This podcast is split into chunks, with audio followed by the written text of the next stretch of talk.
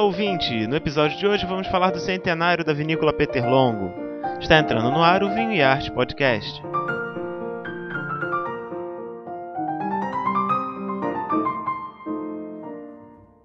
Oi, aqui é Marcelo Miguel, tô falando do Rio de Janeiro. Tô aqui com a minha amiga Maria Amélia, hoje direto de Garibaldi. Oi, Maria! Olá, Marcelo. Bacana estarmos aí com mais uma edição do podcast, que tá ficando cada dia mais gostoso fazer esse programa. Quero mandar um abraço pro nosso ouvinte, Telmo Bauler, que foi na tua loja essa semana, foi te conhecer, né? Isso, tá levando os amigos lá e a gente vê o poder que cada vez mais tem a internet de propagar as informações e também atrair gente nova, né, mais pertinho do mundo do vinho. E quem quiser pode também compartilhar o nosso conteúdo, curtir na nossa página do Facebook, Vinho e Arte Podcast, e vai estar ajudando a gente a divulgar esse trabalho muito bacana que a gente está fazendo.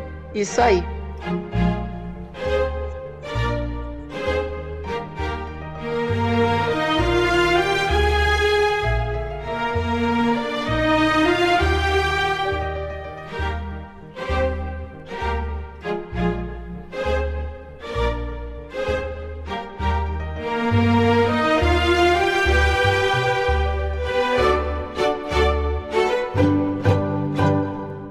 Episódio de hoje a gente vai falar sobre os espumantes do Brasil. Os espumantes estão chegando no centenário deles aqui no Brasil, e em especial destaque com o trabalho da Peter Longo aí em Garibaldi, né, Maria? Isso.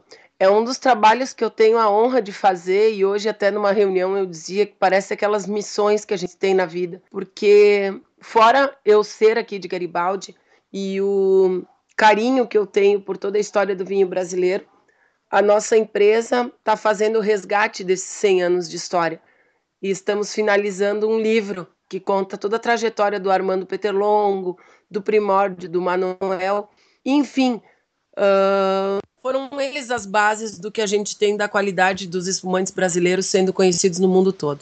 E como é que começou essa história, Maria? Bom, essa história ela começa lá na Itália, nas imigrações, os vários escalões de imigrações que vieram para o Brasil e a miséria que se encontravam na Europa. E no caso, quando a gente tem um Manuel Peterlongo, está tendo uma escala de imigrante culturalmente um pouquinho mais forte do que a base que vinha para cá. E ele vai trazer junto com ele o hábito de tomar espumantes. Afinal, lá no norte da Itália se fazem muito. A gente conhece bastante Prosecco, Franciacorta. E o Manuel adorava esse tipo de bebida. E aqui no Brasil ele vai desenvolver. Em 1913 vai conquistar a primeira medalha de ouro para um espumante brasileiro, um moscato tipo champanhe. E em 1915, com o crescimento da demanda e tudo, vai fundar a Casa Vinícola Peterlongo, que hoje completa os seus 100 anos e fizeram uma festa lindíssima aqui na Serra. E como é que foi o início da Casa Peterlongo? Bom, num porão de uma pequena casa de madeira aqui, começaram fazendo muito artesanalmente espumantes pelo método tradicional. Não se tinha muito conhecimento de leveduras. Foi depois, com a chegada de alguns irmãos franceses aqui em Garibaldi, que se vai ter um pouquinho de aprimoramento tecnológico. Mas se começou a fazer espumantes numa época em que se tentava desenvolver tudo que era tipo de vinho.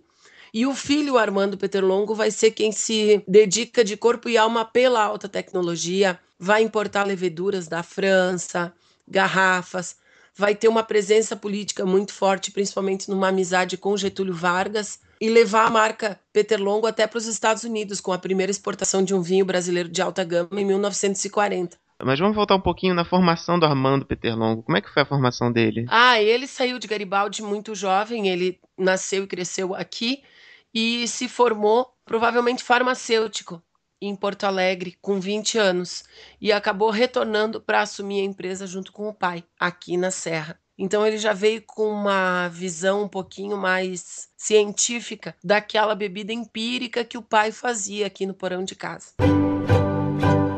E a vinícola em si, quando que surgiu? A vinícola vai surgir nos anos 30, aos modos das melhores caves de champanhe, e ela é projetada por um arquiteto italiano. Vale a visitação até hoje, né? O castelo é belíssimo tem toda uma refrigeração natural que se dá com a ordem do túnel que foi construído, caves subterrâneas. É como se fosse um salto no tempo do Brasil para a Europa. Quando a gente entra na Peterlongo, parece que está com um gostinho da França. E teve uma grande revolução de uso de mão de obra em Garibaldi. E isso, o seu Armando Peterlongo era um grande visionário, foi o primeiro a contratar mulheres. Ele tinha uma frase: Benditas sejam as mulheres, pois elas fazem tudo com amor, e pagar todas as leis trabalhistas Então, isso em 1930 aqui para a região foi algo muito especial e inovador. Esse tipo de pessoa que está sempre à frente do seu tempo, que nasceu para brilhar. E aí a gente está chegando na era Vargas. Ele vai ter essa amizade com Getúlio, vai se transformar num grande champanhe brasileiro, vão fazer tudo que é obra, ponte, sendo batizada com champanhe. A gente tem festas maravilhosas e a Petrolongo então conta um pouquinho desse glamour. Você mencionou champanhe. Por que, que champanhe é usado pela Peter Longo? Champanhe não é na França? Sim, essa é uma pergunta que todo mundo tem quando o assunto é Peter Longo, porque como há um uso da palavra desde 1913, 15 e a denominação veio em 1927, a Peter Longo sempre usou em toda a sua trajetória a palavra champanhe. Nos anos 60, 70, final da Segunda Guerra, tudo se reorganizando na Europa as caves francesas entram com um processo judicial contra as caves brasileiras que usavam essa palavra. E o processo vai correndo até chegar no Supremo Tribunal Federal, que toma uma decisão e autoriza Petrolongo, pela ancestralidade do uso, a ter a palavra champanhe nos seus rótulos dentro do território brasileiro. Então não descumpre nenhuma lei, nenhuma norma. Hoje, então, a Petrolongo só usa nos seus melhores produtos. Até agora a gente acabou de lançar uma linha vintage que relembra o primeiro espumante e etc. E a palavra champanhe aparece apenas em três rótulos. E aí, em 1966, o Armando Peterlongo faleceu e foi feita a sucessão em que assumiram os genros dele, Ivo Franciose e Alino Lorenzini. Exatamente, porque a empresa dá uma mudança. O seu Armando sempre foi muito focado na área do champenoise. O champenoise que é o método tradicional de fabricação do espumante. Só fazia espumantes pelo método tradicional por quatro anos de envelhecimento. A partir dali, uh, e com as crises que vêm acontecendo no Brasil e etc., há uma mudança. Se começa a elaborar também pelo método Charmat, além de vinhos, uísques, sucos. Depois, com o falecimento dele, outros produtos vão sendo introduzidos. A marca que é famosíssima até hoje é a Espuma de Prata. E que, enfim, acaba estando na mesa de, de muitos brasileiros no final do ano. Esse espuma de prata aqui é um produto mais acessível e que a gente encontra em todos os mercados de todo o Brasil. Isso, que as pessoas têm um desconhecimento até. A espuma de prata ela é feita na base de suco mesclado com vinho gaseificado. Então não vai água, não vai açúcar. É um produto que, a, que a, mesmo sendo bastante acessível, é feito com a maior qualidade aí pela empresa. E aí a gente vai chegando nos anos 80 e surge em Garibaldi a primeira FenaChamp. Isso, até acabamos de encerrar mais uma das edições da FenaChamp. Por coincidência, a primeira rainha é uma das netas do senhor Armando e bisneta do Manuel que fez, que é a Ana Beatriz. Até hoje muito bonita, uma arquiteta muito importante em Porto Alegre. E na época foi a nossa primeira rainha. Hoje a empresa tem basicamente a espuma de prata, uma linha de sucos, retomando a linha fina aí com as marcas Peterlongo, Presence, Privilege, Elegance. E agora que está com tudo essa linha dos rótulos colecionáveis, que ficaram muito bonitos mesmo. Hoje o produto top da Peterlongo seria Elegância. E a gente chega nos dias de hoje, então, com a Peterlongo completando, nesse ano de 2015, os 100 anos da sua fundação. E a Peterlongo está reestruturando toda a área turística dela. Então, chegando agora nessas comemorações, um dos presentes que a comunidade está ganhando é a reestruturação do varejo turístico, da área de eventos. Aqui no sul, Marcelo, está muito de moda casar em vinícola. E a Peterlongo é uma das favoritas, porque as caves lá para fazer uma festa ficam incríveis.